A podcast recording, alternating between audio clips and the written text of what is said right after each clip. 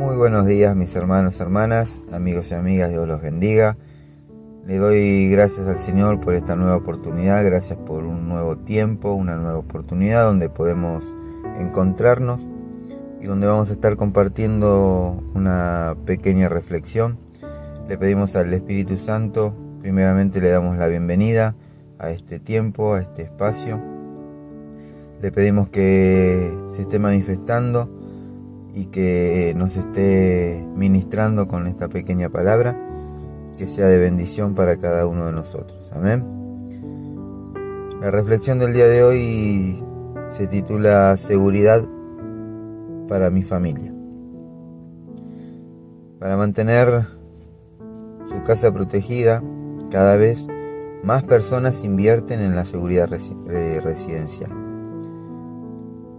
tener cerco eléctrico, alarmas, cámaras de seguridad, portón automático, no es algo opcional en muchas de las ciudades modernas del día de hoy. Otros optan por vivir quizás en condominios que ofrecen un paquete completo de seguridad privada. Pero en todos los casos, los costos son muy elevado. En efecto, invertir en la seguridad de nuestro patrimonio es importante. Sin embargo, lo que algunos no perciben es que a veces, por eh, prestarle tanta atención a la seguridad de nuestro patrimonio, descuidamos otro tipo de seguridad que es aún un poco más necesaria. Y estamos hablando de la seguridad emocional, que se puede alcanzar en el compañerismo de un matrimonio armonioso eh, y de una vida en familia donde hay amor y respeto.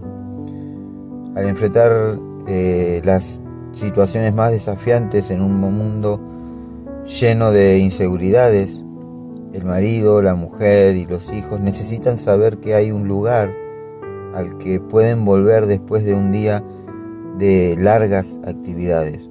Un lugar donde hay aceptación, un lugar donde hay comprensión, un lugar donde hay amor, un lugar donde hay un abrazo, donde hay un beso,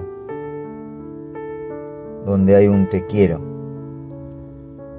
Por esta razón, Dios creó el matrimonio y la familia. Él desea proporcionar a la humanidad el ámbito de comunidad necesario para que juntos logren vencer las dificultades de la vida. A pesar de que el proceso tenga momentos desafiantes, mi hermano, mi hermana, las recompensas son extraordinarias. Amén. Nehemías capítulo 4 versículo 14, si tenés tu Biblia yo te pido que me acompañes. Vamos a cerrar este tiempo con, esta, con este versículo. Nehemías capítulo 4, versículo 14. Dice, luego, al considerar la situación, convoqué a todos los jefes y al pueblo y, les dije, no tengan miedo, recuerden que el Señor es grande y poderoso. Peleen por sus, por sus amigos, peleen por sus familias y peleen por sus hogares. Amén. Mis hermanos, hermanas, amigos y amigas, Dios los bendiga.